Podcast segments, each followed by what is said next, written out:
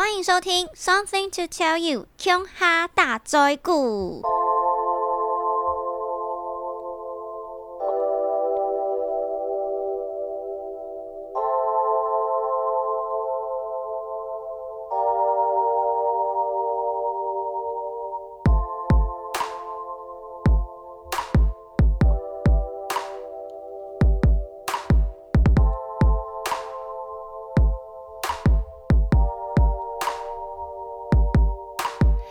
Hello，欢迎大家再度来到乔拉拉的 Podcast。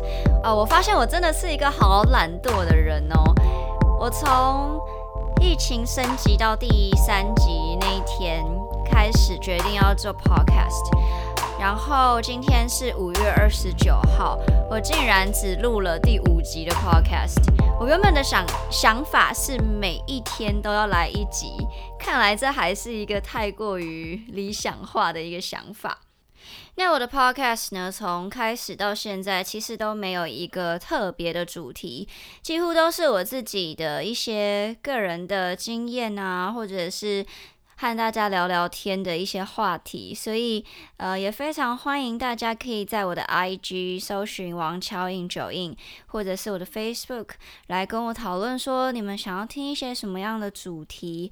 那不知道大家从疫情到现在过得如何呢？昨天晚上我们家楼下，我现在住信义区嘛，就有五台救护车呼啸而过，我真的快吓死了。我觉得信义区现在好像也变得蛮严重的。那如果有听我之前的 podcast，就会知道我最近又要搬家嘛，我其实也非常的焦虑，因为我也很担心说，在这个搬家过程中会不会有什么。没有注意到的地方，然后就因此而染疫。然后我们的新家又是一整层的那一种，就是需要自己买家具的，所以就还是会有呃，无论是哎，我的猫在叫，不知道大家有没有听到？干嘛？我在工作。无论是你买家具，然后让师傅送来，还是说像我的室友他们会去 IKEA 买家具，我觉得都会增加我们家防疫的风险。可是，呃，这对我来说还是一种必要的接触。好，龙猫，等一下哦，我在录音，稍等一下。因为你总不可能住进一个新家，然后完全没有床吧，就是没办法睡觉。所以我已经有过滤掉一些我觉得不是那么当务之急的家具，比如说可能什么懒人懒人椅啊那种，我就会很晚才买。可是可能衣橱啊、工作桌啊，像我天天都有工作，我还是会先把这些家具都补齐。好，今天呢，想跟大家聊的是我在防疫期间都追了一些什么剧呢？有很多人问我说，防疫期间有没有追剧，以及我的追剧的心得感想。我在第一集 podcast 的时候有跟大家说，我有看一部叫做《转学来的女生》嘛。那这一部呢，它的里面的一个女主角叫做 Nano。娜诺，她是一个长得超像泰国版水原希子，就是长得很漂亮、厌世感的一个，呃，原本是 model，然后现在就变成了演员。那这一部剧呢，它主要是在探讨一些人性的黑暗面。纳诺这个角色呢，他会不断的转学到一个新的学校，每一集呢都会在一个新的学校，然后发生一些学校的议题，比如说霸凌啊，或者是早恋啊，或者是呃。可能是比如说同才之间的一些虚荣心啊，比较谁家有钱谁家没钱，或者是哪一个同学比较漂亮啊等等的这一种学校会发生的议题，然后呃经由纳入纳诺的介入之后呢，这个学校可能会这个议题可能会变得更加的悲剧，或者是也有可能会有人因此得到一些惩戒，不过大部分。第一季的走向就是都是毁灭性的走向，第二季呢，你才会稍微看到纳诺好像多了那么一点点的人性。好，那因为可能有一些人也没有看过这部剧，所以我也不会太过的暴雷。我大概来讲一下我对于这部剧的一些想法。其实我觉得纳诺这个角色啊，跟伊藤润二漫画里面的富江有异曲同工之妙。不过呢，富江这个角色纯粹就是来展现它的魅力跟。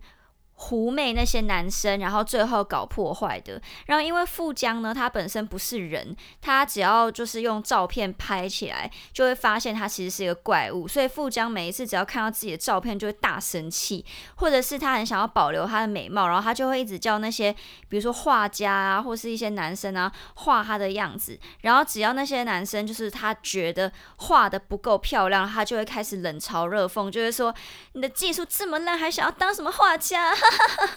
就是会有一些比较妖气的那种笑声，然后这些这些东西，其实，在那个纳诺的身上，有时候也会看到。不过，我刚刚有说，在第二季之后，纳诺好像多了一些人性，就是他有时候会有点亦正亦邪。可是呢，富江在伊藤润二这个角色，就是完全是一个负面的角色。不过，我超级喜欢看富江。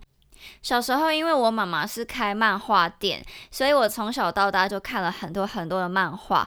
只要是伊藤润二的漫画，我全部都有看过。然后我最喜欢的、最喜欢一直去翻阅的，全部都是跟富江有关的。之前他还有出一本叫做《富江》哦，那本我真的超爱。可是因为我自己。呃，长大之后就是没有收集漫画的习惯，所以我也没有说特别去买这个漫画啦。但是有时候如果真的觉得好想要回味以前看富江的那个感觉的话，我现在都会在 YouTube 上面搜寻富江，然后就会有很多人呢把富江做成是动画，然后用一些更猎奇的方式来介绍这一部漫画。好，那话说回来呢，回到纳诺，我自己是觉得啊，这一部戏在第一季的时候。刚开始看，除了我觉得这个角色很像富江以外，我其实觉得整部戏他的情绪还有他拍摄的感觉，很像是 Netflix 上面另外一部很经典的剧，叫做《黑镜》。不知道大家有没有看过？《黑镜》其实也是在讲说黑科技为人类的社会所带来的一些影响。那因为人性本身是丑恶的，所以这些影响大部分都是导致悲剧。然后，因为他的拍摄手法实在是太像黑镜了，我一开始就深深的被转学来的女生这部戏所吸引。但是呢，我觉得这一部戏它还是保有一些泰国拍摄东西的特色，它会有一些泰式的幽默，或者是一些泰式的呃呈现画面的一些感觉。这个东西是有一点难用。文字来形容啦。不过，如果大家以前有看过一些泰国的，比如说鬼片啊，或者是模范生啊这一种比较惊悚之类的电影的话，你们在看转学来的女生，应该可以感受到，就是有一些他们运用的手法其实是蛮像的哦。或者是一些，如果你们有看过泰国的广告的话，泰国的广告都非常非常的有创意。那在转学来的女生里面有一集呢，就是专门在讲。比较哪一个女生比较漂亮，然后呢，他就会用呃一个 app，然后那个 app 就是会告诉你说，哦，你你的长相就是在这个整个学校里面是排第几名这样，然后大家就为了要争那个名次，最后就做了一些杀戮的手段。我就觉得这这一集真的其实超级像黑镜里面有一集是，他也是用 app，然后来标示你这个人的呃评分。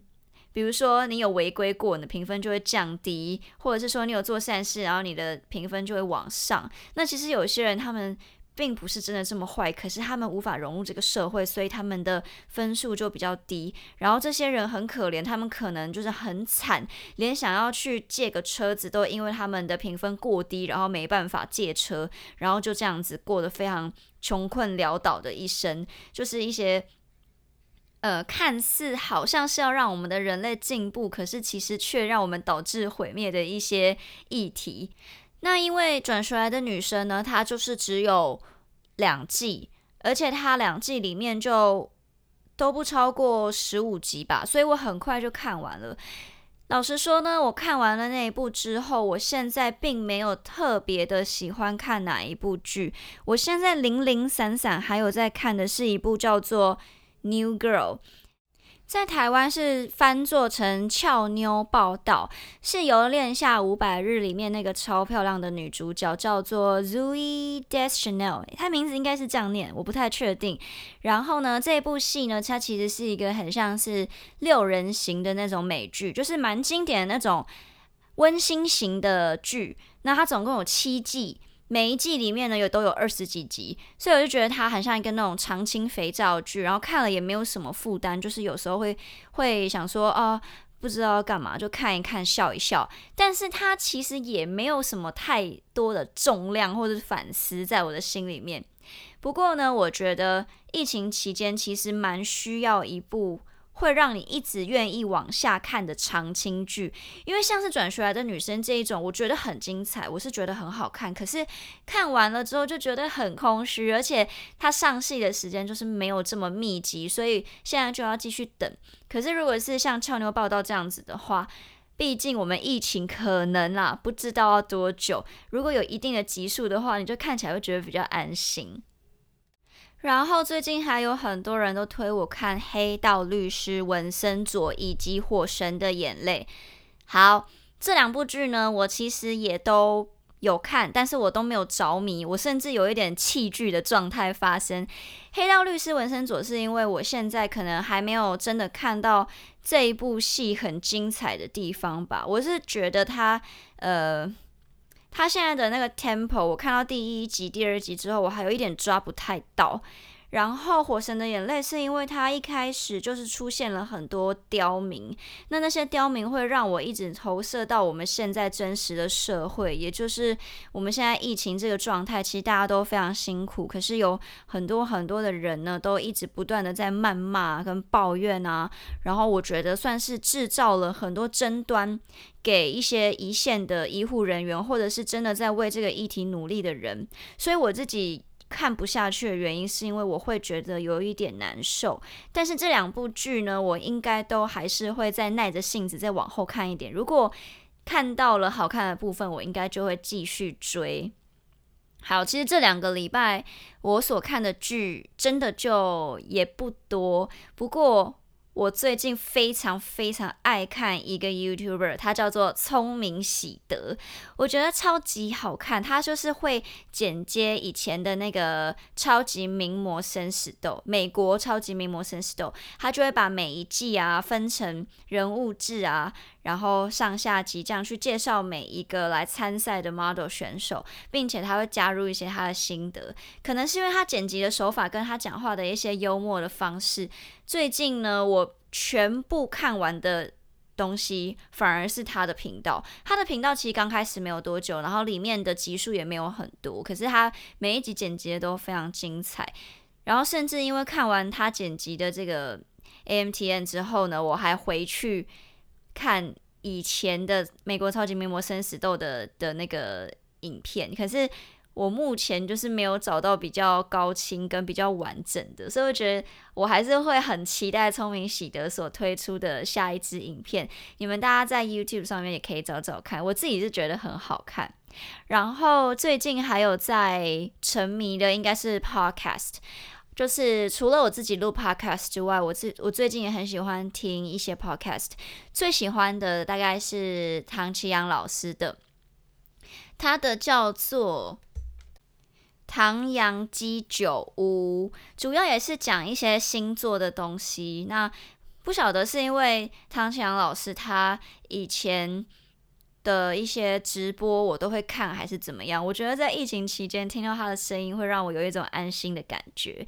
另外一个呢，叫做灵魂相谈室，他讲比较多的其实是一些心灵啊，或者是自我进修啊、灵性方面的，那就会延延伸到一些议题，是比如说呃催眠啊，或者是内在小孩，或者是前世等等的。那这一位。她算是一位灵疗师，然后本身也是一位呃，就是算命师，然后催眠者等等的这个女生，她叫做 Rita。我觉得她讲这些东西让我觉得蛮有说服力的，而且她的声音很好听。我都是在睡前的时候会听她的 podcast，然后听一听就会觉得嗯，心情好平静哦，就会想要睡觉。好，那讲完了这些用听的、用看的，最近疫情做最多的事情其实就是打电动，真的好废哦！每天都在打电动，我都在打什么呢？我都在打一个叫做《狼人嫌疑》，就是线上的狼人杀。我就跟我一群音乐圈的朋友，然后每天都会约时间，今天九点杀，今天十点杀，我们就这样子度过了这两个礼拜。我也推荐给大家，因为这游戏真的很好玩。大家应该有玩过现实的狼人杀吧？就是有一些是平民，然后可能会有一一个人或是两个人是狼人，然后狼人就是每晚都会杀一个人，然后隔天起床之后，平民呢就要透过一些线索来指出谁是狼。那在这个 App 游戏里面呢，狼人就是真的要动手去用一些。机关，然后把里面的好人杀掉。那好人在这里面也不是闲着没事做，就会有一些任务要去解，这样子。基本上只要大家都照这个游戏规则走，就蛮好玩的啦。除非说有一些人可能就会刻意的不解任务啊，然后一直就是看着谁杀谁啊，这样。我是推荐大家可以去玩一下。虽然说狼人杀这个游戏在我之前沉迷它之后，我其实已经有点玩腻了。可是现在这个新的游戏的 App 呢，它我觉得蛮新鲜的，然后毕竟就疫情期间也没什么别的事情可以做，有可能玩一玩还是会玩腻，但是我还是觉得大家可以先试试看，蛮好玩的。那这就是我疫情期间所做的一些休闲活动。本来是只想要单纯跟大家讲剧啦，可是我发现我看的剧真的是没有太多，所以就延伸出了我看的 YouTuber 啊，然后我听的 Podcast，跟我玩的一些线上游戏。哦，对我有时候其实也会在 IG 上面开直播，但是真的是非常非常少数，因为我平常在家根本就不化妆。这大概就是我在疫情期间所做的事情。你们如如果有想要分享你们的疫情期间的生活，也可以让我知道。我们就下次见了，拜拜。